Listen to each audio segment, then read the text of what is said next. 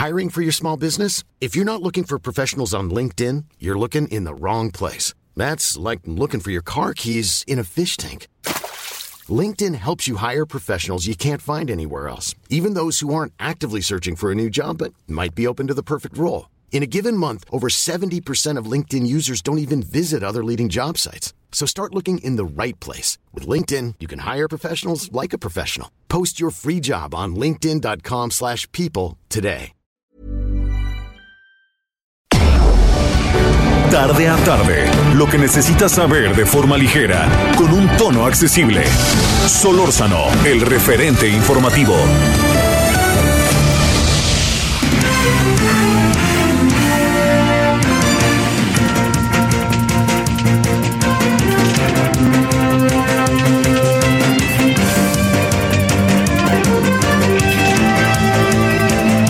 Tal? Muy buenas tardes, les damos la más cordial bienvenida a este espacio informativo, el referente informativo con Javier Solórzano. Javier Solórzano se encuentra tomando unas merecidas vacaciones. Les saluda Román García en ausencia del propio Javier. Le estaré acompañando desde este momento y hasta las 18 horas. Hoy es miércoles 22 de diciembre, se acaba el año. Ya están casi que las Ahora sí que las familias haciendo sus compras para pasar la cena navideña el próximo miércoles. Hoy le tendremos cuatro conversaciones muy atractivas. La primera de ellas va a ser con nuestro compañero Lemic Madrid. Él es editor de la sección de País y la sección de Ciudad en el Heraldo de México.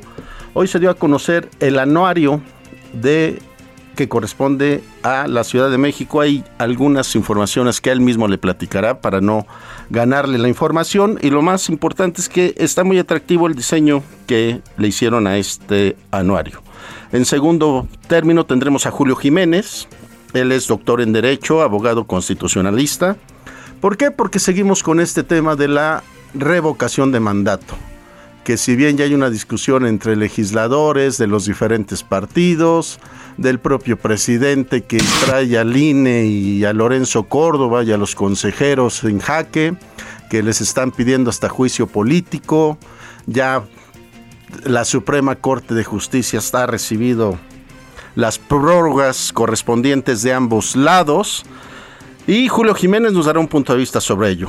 También tenemos a Israel Hurtado. Él es presidente de la, Asociación Mexicana de Hidrógeno. Hay una situación que se está planteando mucho, que el hidrógeno, verde, que nos puede ayudar para mejorar la economía del país, para estas ecología verde que tenemos que mejorar, ya que el presidente anda comprando refinerías en Estados Unidos, ahí está el caso de Deer Park, pero bueno, y queremos felicitar también a Margarita Garfias. Margarita es ganadora del Premio Nacional de Derechos Humanos 2021. Margarita particularmente hace trabajos en materia de derechos humanos en personas con discapacidad múltiple y a quienes les cuidan, así como impulsora de cannabis medicinal o el uso de la marihuana para bienes de salud. Son las 5 de la tarde con 3 minutos. Le ofrecemos un resumen de lo más importante al momento. La información de último momento en el referente informativo. El secretario de Relaciones Exteriores, Marcelo Ebrard, dijo que la red de tráfico de migrantes ligada a la volcadura de un tráiler tiene mayor influencia que los cárteles. Además, detalló que las primeras investigaciones tras el accidente que ha dejado hasta el momento 56 personas fallecidas y más de un centenar heridas arrojan que en ciertos tramos del recorrido que seguían antes de volcar están involucrados algunos cárteles. Ricardo Monreal, coordinador de Morena en el Senado, lamentó que en Veracruz se haya regresado a la etapa del pitecántropos pequineses. Esto tras la detención de José Manuel del Río, secretario técnico de la Junta de Coordinación Política, acusado presuntamente de ser el autor intelectual del homicidio de René Tobar, candidato de Movimiento Ciudadano. El presidente Andrés Manuel López Obrador informó que el gobierno de Estados Unidos ya autorizó la compra de la refinería Deer Park de Shell por parte de Petróleos Mexicanos, lo que significará una inversión de 1.200 millones de dólares. El mandatario agradeció la confianza del presidente Joe Biden y los organismos de seguridad nacional de la Unión Americana por permitir la transacción y la operación de esta refinería que tiene capacidad de producir 340 mil barriles diarios. Las personas que conforman la caravana migrante se preparan para abordar los autobuses que los llevarán rumbo al norte del país a fin de proseguir con sus trámites para que el Instituto Nacional de Migración les entregue su visa humanitaria y con ello regularizar su situación en México. El director general de la Organización Mundial de la Salud advirtió este miércoles contra la ilusión de que alcanzaría con administrar dosis de refuerzo para superar la pandemia de COVID-19, pues aseguró que ningún país podrá superar la pandemia con vacunaciones de refuerzo y estas no significan una luz verde para celebrar como lo habíamos previsto. La farmacéutica Pfizer indicó que la Administración de Alimentos y Medicamentos de Estados Unidos autorizó su píldora antiviral COVID-19, convirtiéndola en el primer tratamiento de uso doméstico para el coronavirus, que se espera se convierta en una herramienta importante en la lucha contra la variante Omicron de rápida propagación. Los datos del ensayo clínico de Pfizer mostraron que su régimen antiviral de dos píldoras era un 90% eficaz en la prevención de hospitalizaciones y muertes en pacientes con alto riesgo de enfermedad grave. Solórzano, el referente informativo.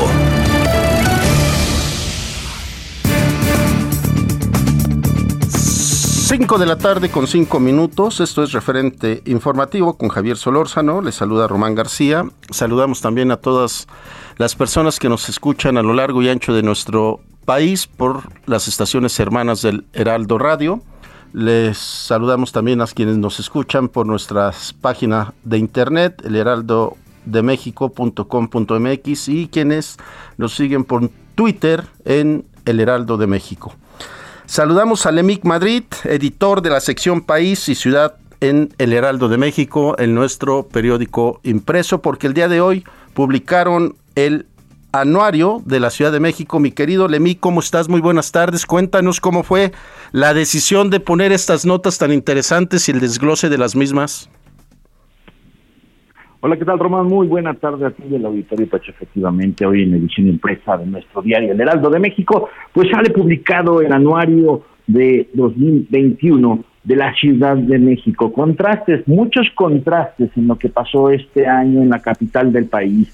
Primero, pues hay que destacarlo y es que el 6 de junio, pues hubo un cambio de gobierno y avanzó la oposición en la Ciudad de México. Se creó una frontera literalmente interna por decisión política del electorado el 6 de junio. Y es que hay que recordar, Román, que la coalición Va por México, integrada por PAN, PRI y PRD, logró obtener nueve de las 16 alcaldías en la Ciudad de México con tan solo pues 23% de la lista nominal de la capital, lo que se traduce en 1.813.135 votos. De esta manera, pues Morena y el Partido del Trabajo perdieron el control territorial de seis de las once alcaldías que gobernaron de 2018 a 2021, a pesar de haber logrado un poco más de un millón quinientos noventa y siete mil votos, Román, y pues también otro otro evento que marcó a la capital del país y que pues, dio la vuelta prácticamente a todo el mundo fue la tragedia del del 3 de mayo, perdón, la tragedia del 3 de mayo cuando colapsó la línea 12 del metro, la caída del convoy pues dejó 27 pasajeros fallecidos 98 lesionados. Eran las 22 horas con 11 minutos de aquel 3 de mayo cuando colapsó un tramo de la línea 12 del metro entre las estaciones Texcoco y Olivos, dirección agua. En un primer momento, toda pues era, todo era descontrol ante la imagen que mostraban dos vagones del tren naranja entre el polvo y los gritos de desesperación que se escucharon tras la caída. Estas son las dos notas principales que nosotros pues consideramos que pues realmente marcaron a la Ciudad de México durante el 2021. Sin embargo, pues también hay otros hechos, otros hechos que hemos dado a conocer aquí en Hidalgo Media Group a través de la televisión, a través de la radio y también nuestra edición impresa, pues que también pueden ser destacados en la capital del país. Y es que hay que recordar que el 9 de enero, pues el metro quedó paralizado Seis de sus doce líneas dejaron de funcionar porque la subestación eléctrica de las Delicias pues también sufrió un incendio y una mujer en este evento falleció. Y pues así empezábamos el 2021, pero también hay algunas cosas buenas que hay que destacar y es que el 5 de marzo pues se estrenó el cablebús en la Ciudad de México con una inversión de 2.925 millones de pesos. Y bueno, pues este este transporte pues también ha sido mencionado incluso a nivel internacional y eso también pues le ha valido a la jefa del gobierno Claudia Sheinbaum, pues obtener varios reconocimientos. Uno de ellos fue el 31 de marzo, eh, pues por las acciones que, que generó la administración de Claudia Sheinbaum por la pandemia, pues ella fue nominada al premio de la alcaldesa mundial 2021. También otro tema que nos que nos llamó mucho la atención y al público lector también del Heraldo de México fue que pues las cárceles ahora están bajo la lupa de la Secretaría de Seguridad Ciudadana a cargo de Omar García Harfuch.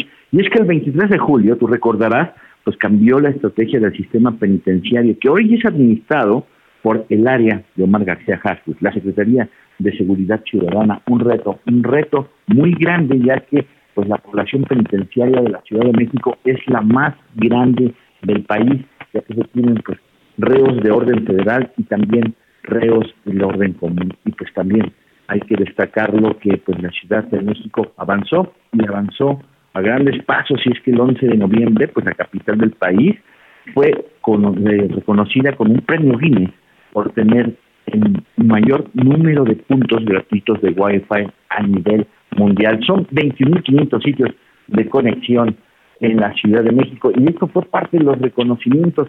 Y esto, bueno, pues plasmar esta información en nuestra edición impresa y también esto a pasarlo a televisión y también hoy lo estamos comentando en tu emisión, pues fue, fue una gran discusión y es una gran evaluación de lo que le interesa a la gente, lo que le interesa a los sectores y siempre pensando en ellos, fue como dijimos, esta información, Román. Este es el reporte.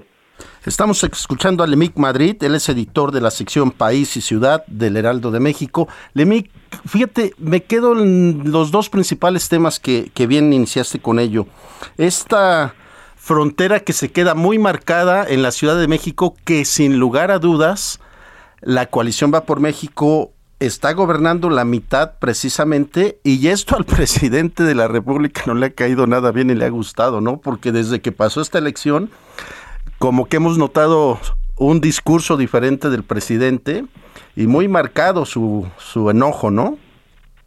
Sí, claro, de hecho, eh, pues bien lo mencionas, eh, hubo regaños, hubo regaños al interior de Morena, porque pues prácticamente esto fue marcado como un fracaso para el partido, el partido del presidente Andrés Manuel López Obrador, y es que se perdieron, mencionado, los grandes bastiones. Hoy la oposición gobierna Álvaro Obregón, Coyoacán, Cuauhtémoc, Benito Juárez, Azcapotzalco, Miguel Hidalgo Magdalena Contreras.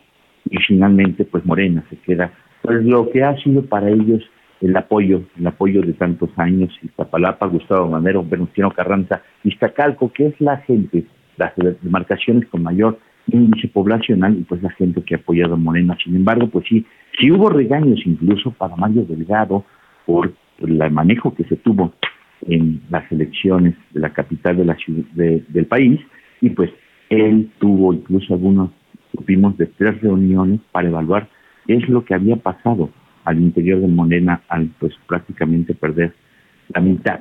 La mitad se esperaba que pues Morena, que toda la Ciudad de México se pintara de Guinda, por de Morena, sin embargo, pues no fue así. Y pues esto fue decisión del electorado, eso también lo destacamos en nuestra, en Heraldo Media Group, la decisión del electorado fue la que determinó pues esta división el 6 de junio.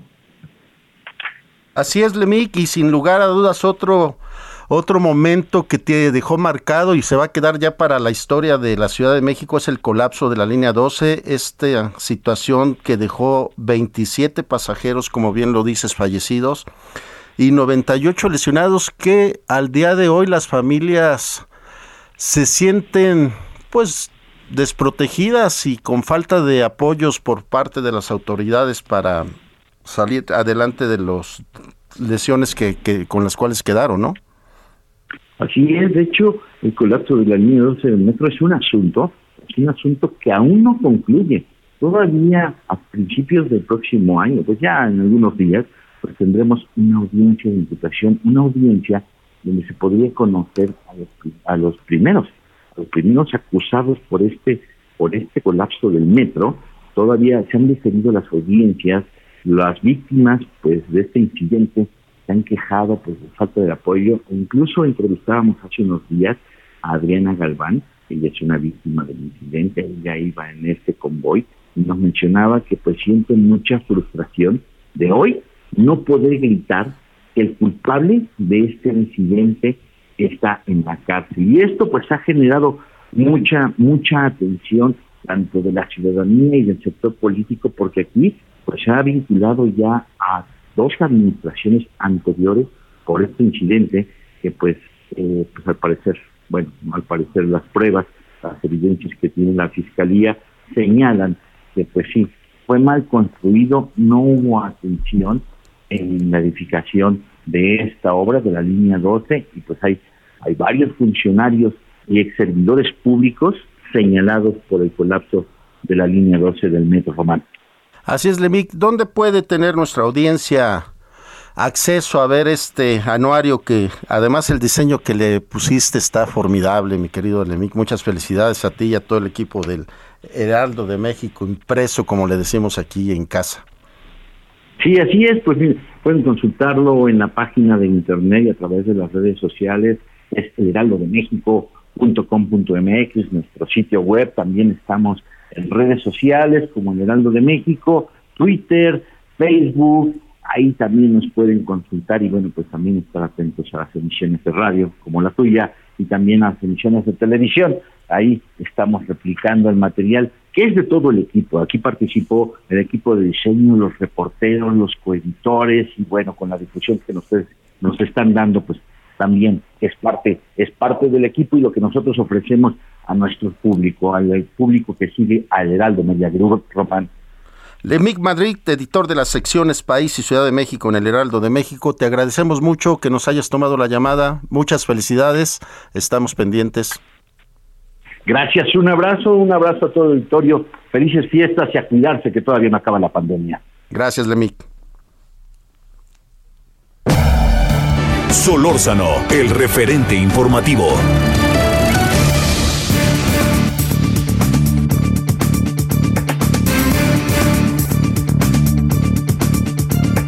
5 de la tarde con 16 minutos, esto es el referente informativo con Javier Solórzano. El INE ya interpuso una controversia constitucional ante la Suprema Corte de Justicia de la Nación por la falta de presupuesto, mientras que Morena ya interpuso la decisión ante el Tribunal Electoral del Poder Judicial de la Federación y en la misma Suprema Corte de Justicia para entender todo esto y nos ayude a desglosar cada declaración y cada momento. Le hemos pedido a Julio Jiménez, doctor en Derecho, abogado constitucionalista, que nos tome la llamada.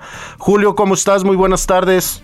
Román, qué gusto saludarte a ti y a tu importante auditorio. Gracias por la oportunidad, como siempre, un gusto. El gusto es nuestro, Julio. Pues ahora sí que explícanos qué está pasando. ¿Esto es una situación políticamente correcta o políticamente incorrecta, Julio? Claro, efectivamente. Fíjate que es lamentable que después de una reforma constitucional tan importante e inédita para nuestro país, como esta reforma del artículo 35, en donde, bueno, pues ya se establece un derecho, un derecho de democracia participativa en donde los mexicanos tendría que estar refrendando su voto de confianza, refrendando o reconociendo la labor del titular del Ejecutivo Federal, se ha vuelto una telenovela de carácter mediático, se ha transformado en un escándalo de carácter legislativo e incluso un arrebato y un debate constante de manera mediática en diversas tribunas legislativas, jurisdiccional y política. Es un, es un tema que genera realmente preocupación a nivel nacional román. Y bueno, ya obviamente los legisladores han asumido una postura en donde ya han interpuesto controversia constitucional, han interpuesto ya, han presentado en la mesa la posibilidad de llevar a juicio político a los seis consejeros del Instituto Nacional Electoral. E incluso se ha hablado de presentar denuncias ante la Fiscalía General de la República, un escenario en donde tal parece que la estrategia es desprestigiar, la estrategia es desacreditar, la estrategia es desinformar al pueblo de México sobre la determinación de seis consejeros que, aclaro, no cancelaron el ejercicio de este derecho constitucional llamado revocación de mandato. Esto obedece a la cerrazón de legisladores de Morena que se negaron a aprobar un presupuesto suficiente para que pudiera llevarse a cabo este proceso, reitero, de revocación de mandato, de acuerdo a lo que establece el artículo 35 constitucional. Consecuencia de esta cerrazón, el Instituto Nacional Electoral el pasado primero de diciembre presentaron una controversia constitucional en contra de este, en contra de esta partida presupuestal, misma que no se ha resuelto. Y ante esta incertidumbre jurídico constitucional pues evidentemente no hay elementos para tomar una determinación, ya que el término perentorio, el término fatal, Román, se vence el próximo 25 de diciembre, estamos a unos cuantos días y tal parece que no reúnen las firmas y las que han reunido, el Instituto Nacional Electoral ha confirmado que un 20% aproximadamente no reúnen la calidad ni la cualidad para que sean reconocidas. Y bueno, pues todavía el Instituto Nacional Electoral pues llevaba apenas un 37.5% que equivale a más de un millón cuarenta es decir, eh, Julio, perdón, estamos perdiendo la comunicación contigo. Como bien lo estaba citando, el día eh, último para recibir la, recolección de firmas para la revocación de mandatos este viernes 25. Sin embargo, no se ha, no se ha logrado llegar a el número que se necesitan para que se autorice la revocación de mandato y se haga la elección. Ya estoy contigo, mi querido Julio, te escucho. Claro que sí, muchas gracias, Román. Perdón, ya sabes, las telecomunicaciones, las líneas telefónicas son un caos en estas épocas. Así es. Entonces, me, decías que el, el día 25 es el día último hasta el minuto cero de las 12 horas para saber si se juntaron las el número de firmas que se necesitan para hacer la revocación de mandato. Es correcto, dos millones setecientos cincuenta y ocho mil doscientas veintisiete firmas que equivalen al tres por ciento del padrón nacional electoral, como lo establece nuestra constitución en el artículo treinta y cinco, de acuerdo con la ley de revocación de mandato. Te quiero comentar que no se ha reunido, llevan aproximadamente el último conteo hasta el día de ayer, pues treinta y siete punto ocho por ciento, que equivale a un millón cuarenta y cuatro mil firmas. Y bueno, pues faltan más de 1.7 millones de firmas que no han recabado, que no han recaudado y que no han validado el Instituto Nacional Electoral. Y te comento que hay más del 20% con irregularidades, están prestando firmas de gente que ha fallecido o de gente que incluso pues no cumplen con las formalidades que establece nuestra propia Constitución. Esto genera incertidumbre y también pues siento un presente muy negativo porque además te quiero decir que en estos tiempos de crisis económica, financiera, pues valdría la pena reconocer que un gobernante con más del 60% de aprobación en todas las encuestas, este ejercicio de democracia participativa tal parece que es ocioso e innecesario y este dinero bien lo podremos estar invirtiendo en temas prioritarios como la salud y el bienestar de los mexicanos romanos. Nos da la impresión que lo que pretenden es desvirtuar la imagen del Instituto Nacional Electoral, a pesar de que a todos los mexicanos nos ha costado muchísimos años de que este instituto fuera autónomo y tan es así que han salido las últimas elecciones implacables, con todos los conteos perfectamente contados, así que contados voto por voto. Efectivamente, Román, como bien refieres, estoy totalmente de acuerdo contigo. Haces un señalamiento muy puntual y además muy asertivo.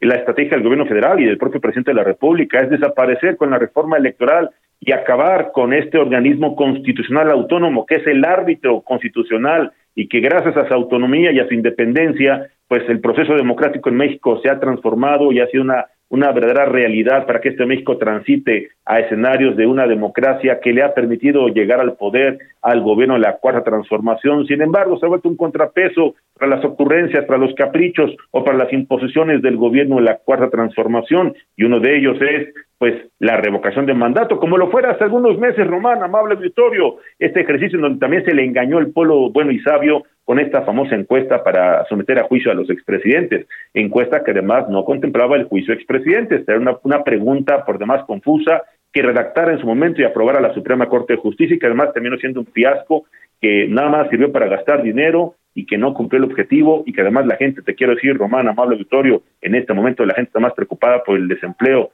por la crisis financiera, por la inflación, por la inseguridad, por la violencia, por la corrupción, por la impunidad, por la violencia de género, Román.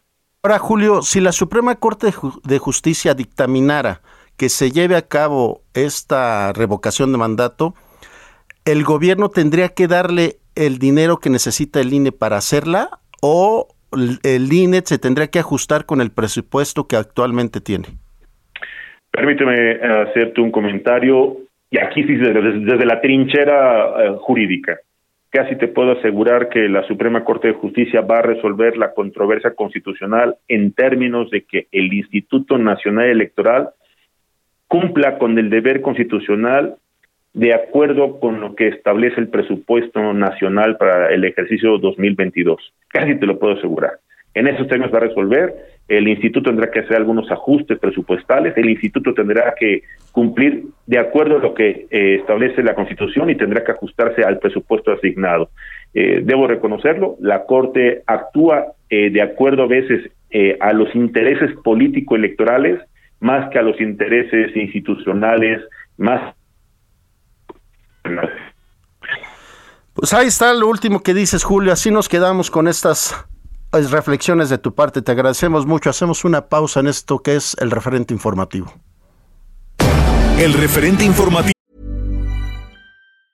Hey, it's Ryan Reynolds and I'm here with Keith, co-star of my upcoming film If, only in theaters May 17th. Do you want to tell people the big news? All right, I'll do it. Sign up now and you'll get unlimited for $15 a month in six months of Paramount Plus Essential Plan on us. Mintmobile.com slash switch. Upfront payment of $45 equivalent to $15 per month. Unlimited over 40 gigabytes per month. Face lower speeds. Videos at 480p. Active Mint customers by 531.24 get six months of Paramount Plus Essential Plan. Auto renews after six months. Offer ends May 31st, 2024. Separate Paramount Plus registration required. Terms and conditions apply if rated PG.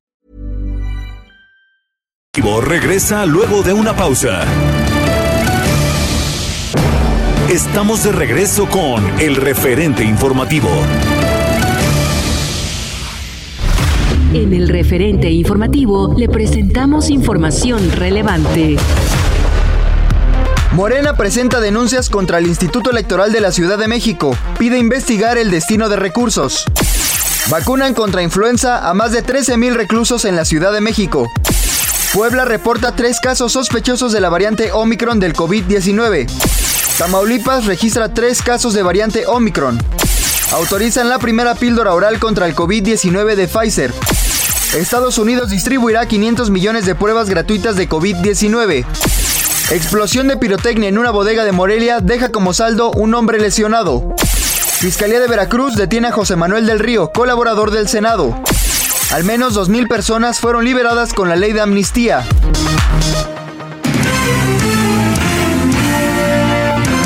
Esperamos sus comentarios y opiniones en Twitter. Arroba Javier Solórzano. Arroba Javier Solórzano.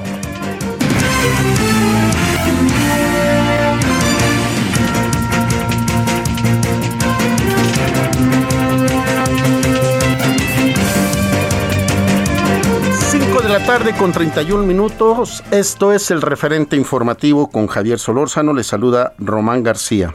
Mire, hay un sector empresarial que está buscando el desarrollo de la industria del hidrógeno verde.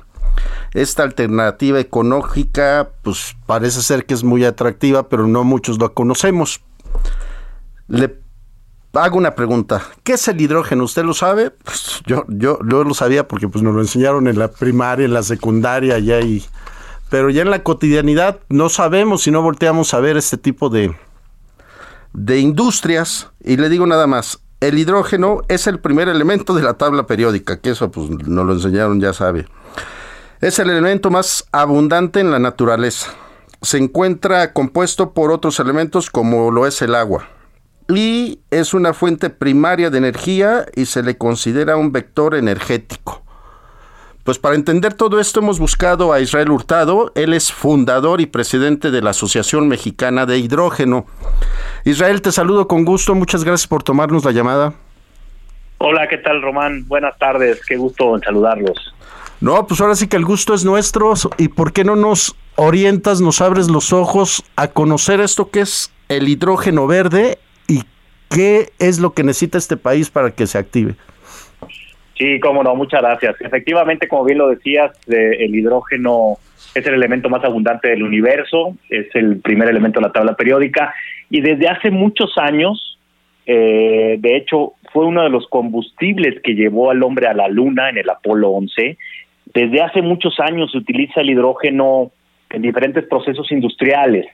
Eh, sin embargo, este hidrógeno que se utiliza se le conoce como hidrógeno gris, y es eh, un hidrógeno que es contaminante, es como cualquier otro combustible fósil. De hecho, el hidrógeno gris se obtiene del metano, del gas natural. Em, pero lo que está sobre la mesa en, en, el tema de la descarbonización y de la lucha contra el cambio climático es el hidrógeno verde. El hidrógeno verde se obtiene de las energías renovables, se obtiene utilizando energías renovables, se rompe la molécula del agua y se parte en dos, digamos, oxígeno y, e hidrógeno, y el hidrógeno se captura y se puede utilizar para eh, mover vehículos, se puede utilizar para mover trenes, aviones, barcos, coches, también se puede utilizar para generar electricidad, eh, utilizando el hidrógeno como combustible para echar a andar una turbina, un motor, y también para procesos eh, de descarbonización industrial, en vez de utilizar diésel, carbón eh, u otros eh, otras combustibles fósiles, se puede utilizar el hidrógeno. Entonces, justamente por eso la relevancia actual del hidrógeno verde, porque es un vector energético que perfectamente es un componente en la solución de la lucha contra el cambio climático, que estamos en una situación eh, ya bastante eh, complicada, ya los eh, lo que dice la ONU en el tema del cambio climático es que pues estamos en alerta roja, no hemos podido contener el aumento de la temperatura del planeta en 1.5 grados como es lo que lo que se esperaba, ¿no? el panel de expertos de cambio climático de la ONU dice que bueno, pues que tenemos que hacer esfuerzos mucho más decididos eh, para poder frenar el aumento de la temperatura del planeta y para poder eh, también evitar eh, los, los efectos del cambio climático. Entonces, pues el hidrógeno es esta opción y México tiene un gran potencial, Rolando. México, México es de los países que está llamado a ser un jugador clave en esto, uno de los grandes jugadores productores de hidrógeno verde, así lo dice la Agencia Internacional de Energía, así lo dice también eh, otras agencias internacionales, que el, eh, Consejo Mundial de Energía también lo dice. México puede tener por, por su potencial renovable una, unos costos de producción de hidrógeno verde eh, muy competitivos, mucho más bajos que otros países, y por lo tanto lo que se espera de México es que podamos producir hidrógeno verde, consumirlo localmente pero también exportarlo a todo el mundo. Entonces, pues esa es justamente la importancia que México tiene en, este marco, digamos, y, que puede ser uno de los grandes jugadores en producción de hidrógeno verde, Román.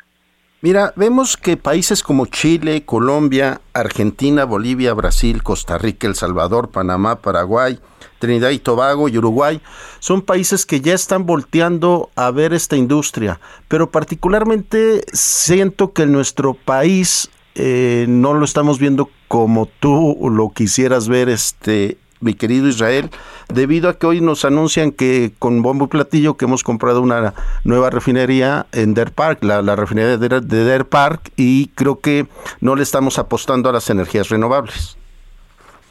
Sí, bueno, mira, hay, hay un tema ahí interesante que es justamente eh, la convivencia actualmente entre combustibles fósiles y otras opciones renovables o limpias, como es el caso del hidrógeno. Eh, yo siempre digo ahí, mira, México tiene una capacidad instalada ya de centrales renovables. México tiene al día de hoy alrededor de 200 centrales renovables ya en operación a gran escala, entre solares y eólicas, y tiene algo de geotermia. Eh, esta, esta capacidad instalada de, energías renovables, de centrales renovables, puede utilizarse para producir hidrógeno verde. Eh, decir, de entrada ya, ya tenemos una capacidad instalada que podemos utilizar. Ahora, eh, también yo siempre también lo, lo, menciono un poco que si tienes acceso a, a un gas natural, digamos, a un precio competitivo y, lo, y tienes acceso, digamos, a, gas natural, simplemente eh, hay que utilizarlo, digamos, en la medida de lo posible, eh, mientras tenga un precio competitivo. Es decir, eh, pensar que, de un día para otro vamos a poder eh, sustituir todo el, gas, por ejemplo, por, por otros combustibles o por hidrógeno verde, pues es un poco complicado porque pues necesitamos todavía desarrollar esa curva, digamos, de crecimiento.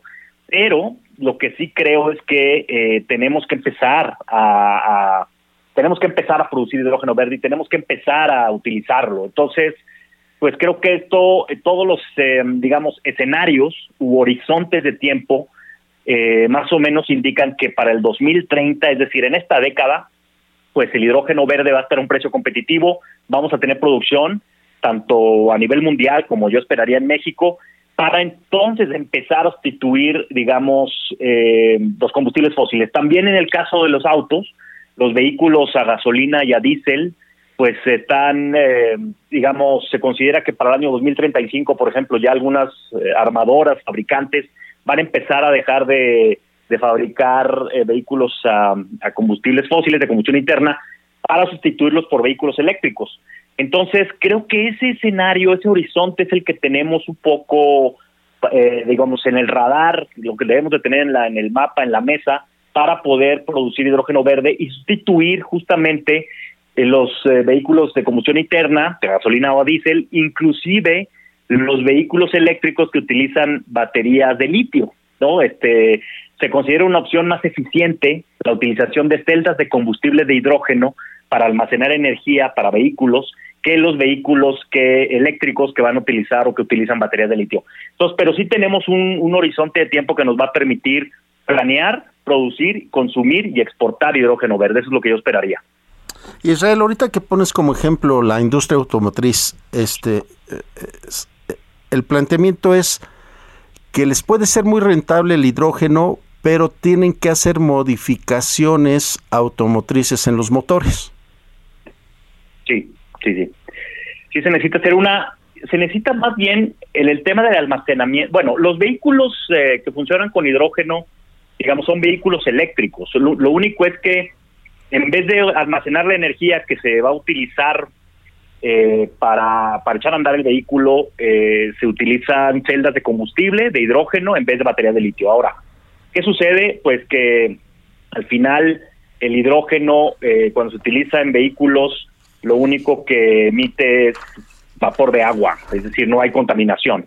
Pero sí se necesita hacer unas modificaciones en los vehículos justamente para utilizar celdas de combustible hidrógeno. Perfecto. Oye Israel, y para eh, ahora sí que de, eh, uno que es este ignorante en este tipo de temas, para transportarlo lo tendríamos que hacer por ductos, por pipas, por barcos. Sí, ese es un gran tema. Fíjate, lo que lo que se considera a nivel global es que para ser más eficiente el consumo del hidrógeno y para que los costos también sean más eficientes es que se tiene que utilizar la infraestructura ya establecida eh, en temas, por ejemplo, de gas. Es decir, se puede utilizar los gasoductos que ya están construidos, la infraestructura que ya está construida, eh, y, e inyectar hidrógeno en estos gasoductos. Eh, a eso se le conoce como blending y es la mezcla que se hace de hidrógeno y gas natural. Eh, con esto, el hidrógeno pues eh, puede transportarse por estos ductos, pero sí, el hidrógeno pues se puede gasificar, se puede licuar, se puede transportar, eh, depende un poco el uso y la aplicación que se le vaya a dar. Ya, estamos hablando con Israel Hurtado, presidente de la Asociación Mexicana de Hidrógeno. Está viendo una, una gráfica, Israel, que Dinamarca tiene una proyección que para el 2050 de alguna manera ya no estaría utilizando gasolina ni diésel. Sí, sí, Dinamarca es un gran ejemplo, yo creo que de, utilización de energía renovable en su matriz energética. De hecho, ellos antes, ahorita actualmente están en su matriz energética, ellos alrededor del 90% de la electricidad que generan en Dinamarca eh, es producto de energía renovable o proviene de energías renovables en los próximos años también eh, ellos van a llegar al 100%. Entonces, bueno, creo que es un gran ejemplo, creo que ellos están muy decididamente eh, en la lucha contra el cambio climático, la descarbonización de sus industrias y finalmente eh, creo que lo están también haciendo muy bien. Hay otros países que han anunciado, como Noruega, que para los próximos años también van a dejar de eh, extraer petróleo y se van a centrar o van a enfocarse en otras energías para sus procesos industriales y para generación de electricidad. Entonces sí, yo creo que, Dinamarca, bueno, pues es un gran ejemplo de lo que se puede hacer con energías renovables. Israel Hurtado, presidente de la Asociación Mexicana de Hidrógeno, te agradecemos mucho que nos hayas acompañado esta tarde. Muchas gracias. Al contrario, muchas gracias, Román. Muy amable. Un abrazo, gracias. Solórzano, el referente informativo.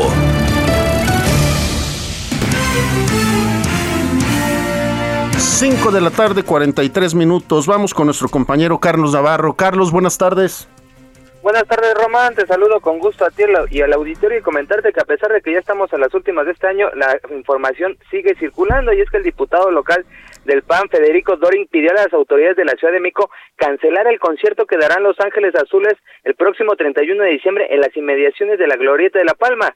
Es por ello que invitó formalmente a la jefa de gobierno Claudia Sheinbaum y a la secretaria de Salud Oliva López Arellano a recorrer hospitales y tener comunicación con familiares de enfermos por COVID para conocer su punto de vista sobre las fiestas que organiza el gobierno local en plena pandemia con alerta mundial y con signos de la presencia de Omicron que ya son 16 casos confirmados aquí en la Ciudad de México. Así es que el diputado del PAN pide cancelar este concierto de fin de año. También comentarte, Román, que el metro tendrá horarios especiales en su operación con motivo de las fiestas decembrinas. El organismo informó que el viernes 24 de diciembre el servicio será de las 5 a las 23 horas y la última corrida de trenes saldrá a las 10.30 horas en cada terminal de la línea eh, en cada terminal de las líneas activas eh, de la red. Comentarte que mientras el sábado 25 de diciembre se aplicará el horario de día festivo, o sea, la operación iniciará a las 7 horas y concluirá a las 24 horas. Estos horarios se van a replicar el 31 de diciembre y primero de enero de 2022. Y por último, comentarte que los centros penitenciarios de la Ciudad de México se han aplicado entre el 8 de noviembre y el 20 de diciembre 13.945 vacunas contra influenza a personas privadas de la libertad, así como 1.170 dosis al personal, informó la Secretaría de Salud local. De acuerdo con las autoridades, el objetivo es inmunizar a toda la población penitenciaria de la Ciudad de México, que son más de 25 mil reclusos. Así es que parte de la información en la Ciudad de México, Román. Carlos, me sorprende de repente ver encuestas y sondeos de opinión que la gente está deseosa de salir y de ir a conciertos porque dicen que han estado encerrados por la pandemia y yo digo, qué miedo.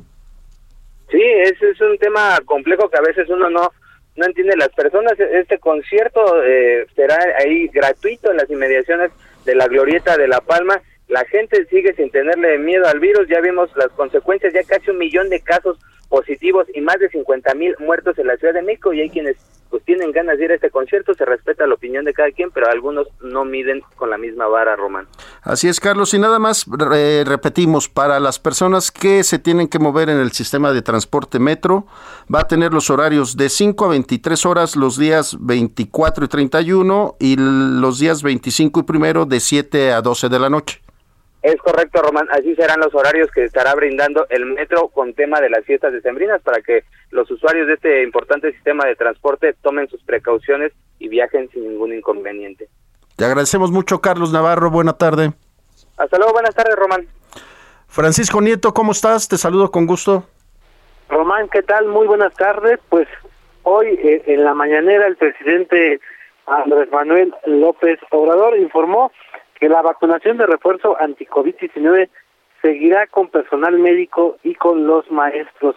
Explicó que al concluir la vacunación de refuerzo que se lleva a cabo en estos momentos con los adultos mayores en todo el país, pues seguirá el magisterio, también seguirá el personal, el personal médico. El presidente también adelantó que el próximo martes ya se podría podría dar un informe concreto respecto a si se va a vacunar a los niños del país, a, los menores de edad. Explicó que si las recomendaciones las hace la OMS o los, los especialistas que tocan este tema aquí en México, pues estarán en condiciones de poder comprar las vacunas necesarias para vacunar a los niños del país. Y también el presidente pues informó que Estados Unidos autorizó el proceso para seguir la compra en Estados Unidos de la refinería Deer Park esta refinería se encuentra en Houston, Texas, y bueno, hay que recordar que México tiene el 50% de las acciones de esta eh, refinería, el otro 50% la tiene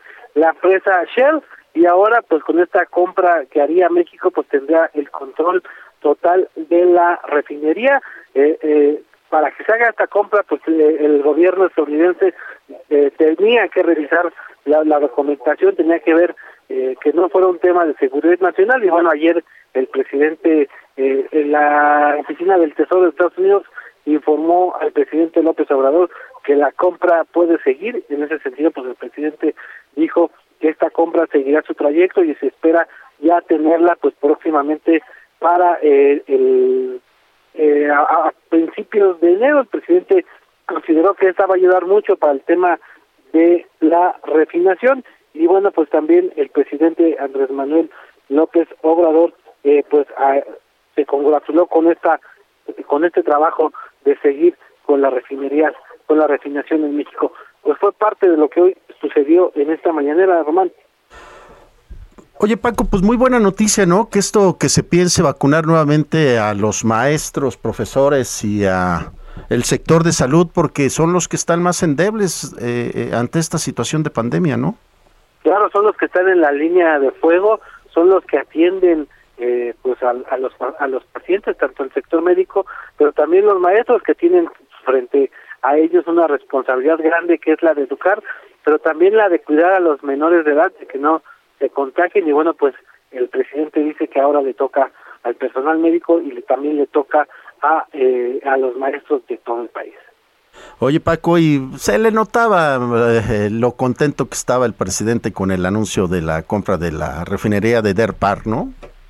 Sí, porque es un proyecto al que le apostaron mucho y como dice el presidente, esto va a ayudar a, que, incremente la capacidad de refinación en el país. Dijo que con tanto con eh, como con Dos Bocas y con la coquizadora que está en, Tula Hidalgo, que se está remodelizando, pues ahí se podrá aumentar hasta siete mil eh, barriles diarios de crudo. Eso significaría que México pues estaría ya en condiciones de poder generar su propio combustible sin salir a comprarlo al extranjero.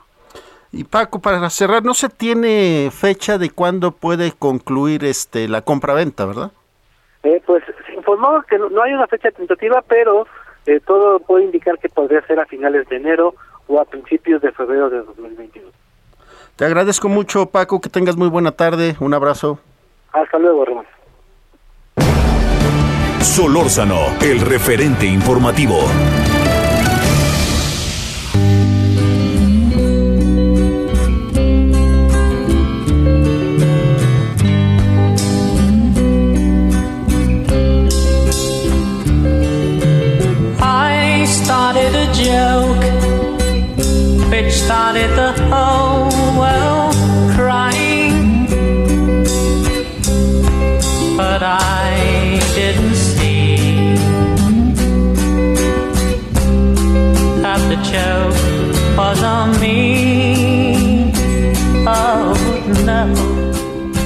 5 de la tarde con 51 minutos. Hace 72 años, un 22 de diciembre, nacía Robin Gibbs y Maurice Gibbs. Ellos son hermanos gemelos y vocalistas de la banda Bee. Lamentablemente, en el 2003 Maurice falleció a causa de un infarto agudo al miocardio. Entonces escuchemos parte de lo que era el grupo Bee Gees.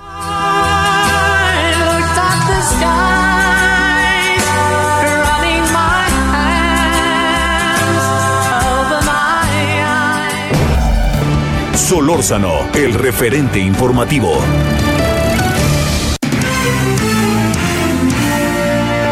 De la tarde, 52 minutos. Misael Zavala, ¿qué nos tienes? Muy buenas tardes. Román, buenas tardes, buenas tardes al auditorio. Pues te informo que hoy la Fiscalía General de Veracruz detuvo por la mañana a José Manuel del Río Virgen, secretario técnico de la Junta de Coordinación Política del Senado, quien es acusado por el homicidio del ex candidato de Movimiento Ciudadano en Cazones, Veracruz, René Tobar, ocurrido el pasado 4 de junio. El detenido ya fue trasladado alrededor de las 13.30 horas de hoy al penal de Pacho Viejo, en el municipio veracruzano de Coatepec. A su llegada romana a la prisión, el funcionario cercano al senador morenista Ricardo Monreal levantó la mano derecha con la B de la victoria y lanzó una sonrisa a medios de comunicación que se dieron cita en este penal a la espera de la llegada del secretario técnico de la Junta de Coordinación Política de la Cámara Alta. La Fiscalía General del Estado, Román, informó que eh, pues elementos de la Policía Ministerial cumplieron con la orden de aprehensión por su presunta participación en la comisión del delito del homicidio doloso calificado. La dependencia veracruzana también indicó que se respetan los derechos humanos del detenido y el debido proceso. Además, será presentado en audiencia inicial ante el juez y eh, pues el procedimiento será oral para que defina su situación jurídica dentro del proceso penal 414 diagonal 2021. Esta situación, Román, pues ya generó varias eh, reacciones por parte eh, de diversas bancadas del Senado, eh, bancadas de oposición, de Morena y también del Grupo Plural, condenaron esta situación, mostraron su apoyo para José Manuel del Río Virgen, y en especial el presidente de la Junta de Coordinación Política del Senado, Ricardo Monreal, afirmó que esta acusación por homicidio contra el secretario técnico es maquinada, inventada y construida artificialmente, así como eh, pues también acusó por parte de autoridades de Veracruz que hay un abuso de poder. El senador morenista sostuvo que la justicia se ha politizado, eh, se ha politizado en la entidad gobernada por Cuitláhuac García, quien es eh, pues eh, de extracción morenista, incluso acusó que hay un clima de terror en la entidad. También eh, pues eh, dijo que hay este ejemplo de justicia se ha politizado y lamentablemente pues esta mañana le tocó a José Manuel del Río Virgen, quien eh, pues desde hace tres años es secretario de la Junta de Coordinación Política del Senado. Román, hasta aquí la información. Mi querido Misael, pues entonces muy enojado Ricardo Monreal, sin lugar a dudas, con el gobernador Cuauhtémoc García. Y pues ni hablar, vamos a darle seguimiento a esta información. Te agradecemos mucho. Los esperamos el día de mañana en esta una emisión más del referente informativo. Buenas tardes.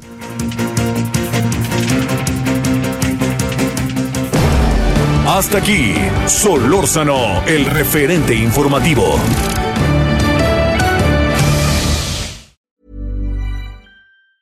Hi, I'm Daniel, founder of Pretty Litter. Did you know cats tend to hide symptoms of sickness and pain? I learned this the hard way after losing my cat, Gingy. So I created Pretty Litter, a health monitoring litter that helps detect early signs of illness by changing colors, saving you money and potentially your cat's life. Pretty Litter is veterinarian developed, and it's the easiest way to keep tabs on your fur baby's health right at home. Go to prettylitter.com and use code ACAST for 20% off your first order and a free cat toy. Terms and conditions apply. See site for details.